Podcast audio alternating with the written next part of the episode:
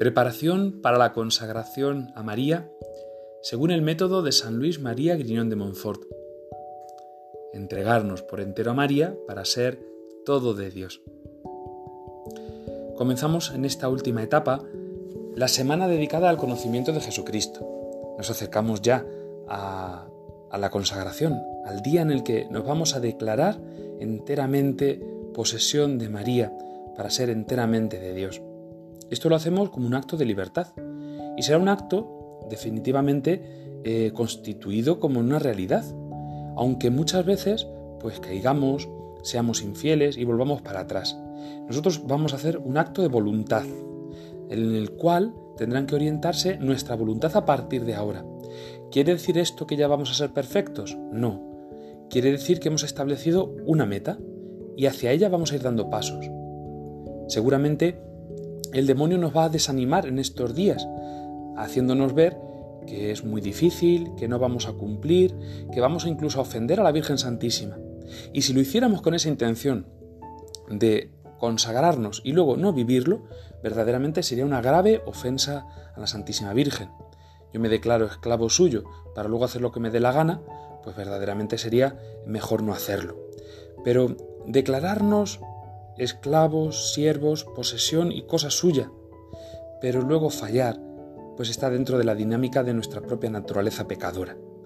No por eso debemos dejar de hacer una obra buena, por el temor a no hacerla bien del todo, pues humildemente, ¿de verdad pensamos que lo vamos a poder hacer bien siempre todo? No, por eso nos consagramos a la Virgen. Y por eso tendremos que renovar la, la consagración todos los días, y especialmente, como dice San Luis María Grignon de Montfort, todos los años. Vamos a animarnos en esta última semana, ya queda muy poquito, para que podamos de verdad entregarle el corazón a Dios en las manos de María. Lo hacemos comenzando esta semana que San Luis María Grignon de Montfort dedica al conocimiento de Jesucristo. Debemos conocer a Jesucristo porque Él es el fin de toda verdadera devoción. Y debemos conocerlo en dos sentidos. Debemos conocer su vida y su gloria, sus misterios, lo que es el conocimiento, eh, por así decirlo, más material de la persona de Cristo, de la obra de la redención. Eso lo conseguiremos leyendo el Evangelio, leyendo alguna buena vida de Jesucristo, incluso con las buenas películas que han hecho sobre la vida del Señor, sobre los Evangelios o sobre la pasión. Ese conocimiento de Jesucristo que va formándose en nuestro interior una imagen del amigo verdadero no como una imagen intelectual, no como simplemente un conocimiento, em, eh, sí, académico, sino verdaderamente como conocemos a un amigo, como conocemos a quien amamos. Por eso, al conocimiento de la vida, de los misterios del Señor, debería corresponder también una segunda parte de conocer el corazón del Señor, sus virtudes, sus anhelos, sus más eh, escondidos deseos, de redención, las ansias redentoras del corazón de Cristo que decimos en el ofrecimiento de obras. Por eso en este primer día de esta semana dedicada al conocimiento de Jesucristo, San Luis María Griñón de Montfort nos quiere advertir sobre estas verdades de que el culto a María tiene por finalidad alabar, glorificar y servir a Jesucristo, a quien queremos reconocer como nuestro Señor, después de habernos vaciado del espíritu del mundo y haber rechazado el dominio de Satanás en nosotros. Leemos en el Tratado de la Verdadera Devoción, a partir del capítulo primero, en la segunda parte, el número 61. Dice así, el fin último de toda devoción debe ser nuestro Señor Jesucristo, verdadero Dios y verdadero hombre. De no ser así, tendríamos una devoción falsa y engañosa. Jesucristo es el alfa y la omega, el principio y el fin de todas las cosas. Como dice el apóstol, en la edificación del cuerpo de Cristo trabajamos para construir el estado del hombre perfecto a la medida de la edad de la plenitud de Cristo. Porque en Él habita corporalmente toda la plenitud de la divinidad y todas las demás plenitudes de gracia, de virtudes y de perfecciones porque solo en Cristo hemos sido bendecidos con toda clase de bendiciones espirituales y celestiales. Las citas de de Efesios.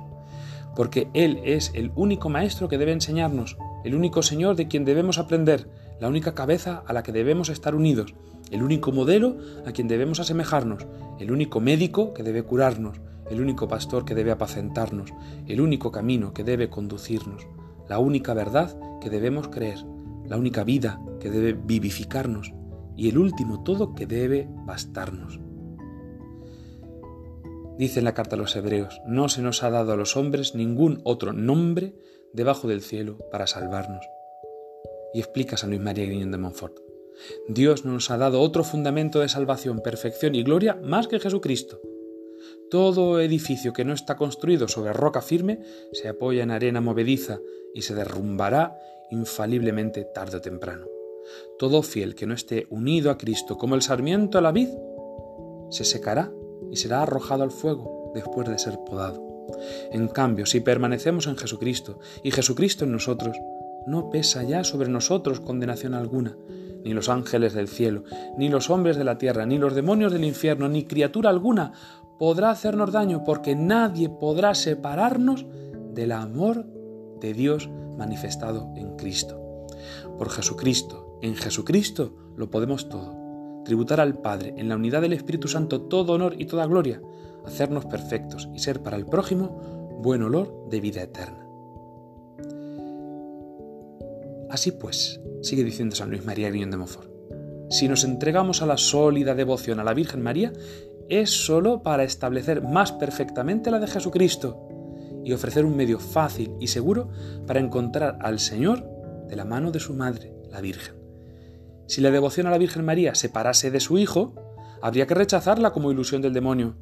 Pero precisamente ya he demostrado, dice San Luis, y volveré a demostrarlo más adelante, todo sucede todo lo contrario, pues esta devoción nos es necesaria para hallar perfectamente a Jesucristo, amarlo con ternura y servirlo fielmente. Sí, debemos entregarnos a María para que ella nos lleve a Jesucristo.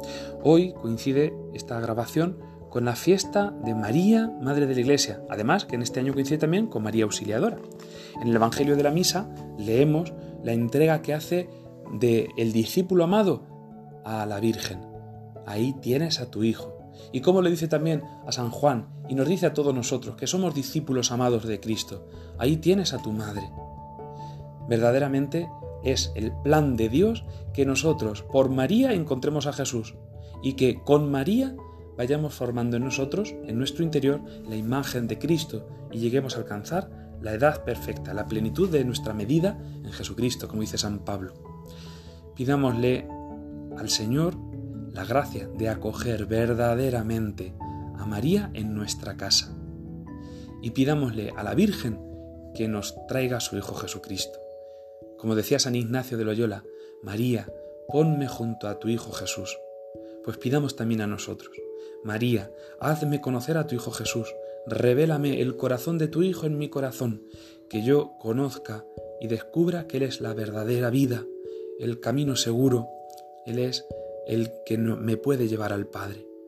Él es todo en todo, el alfa y la omega. Él es nuestra vida.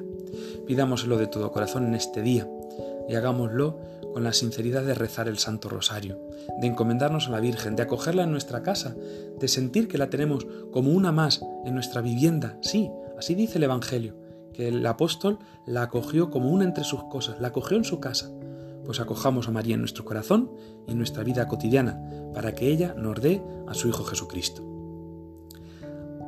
Alabados sean los corazones de Jesús y María. Ave María Purísima, sin pecado concebida.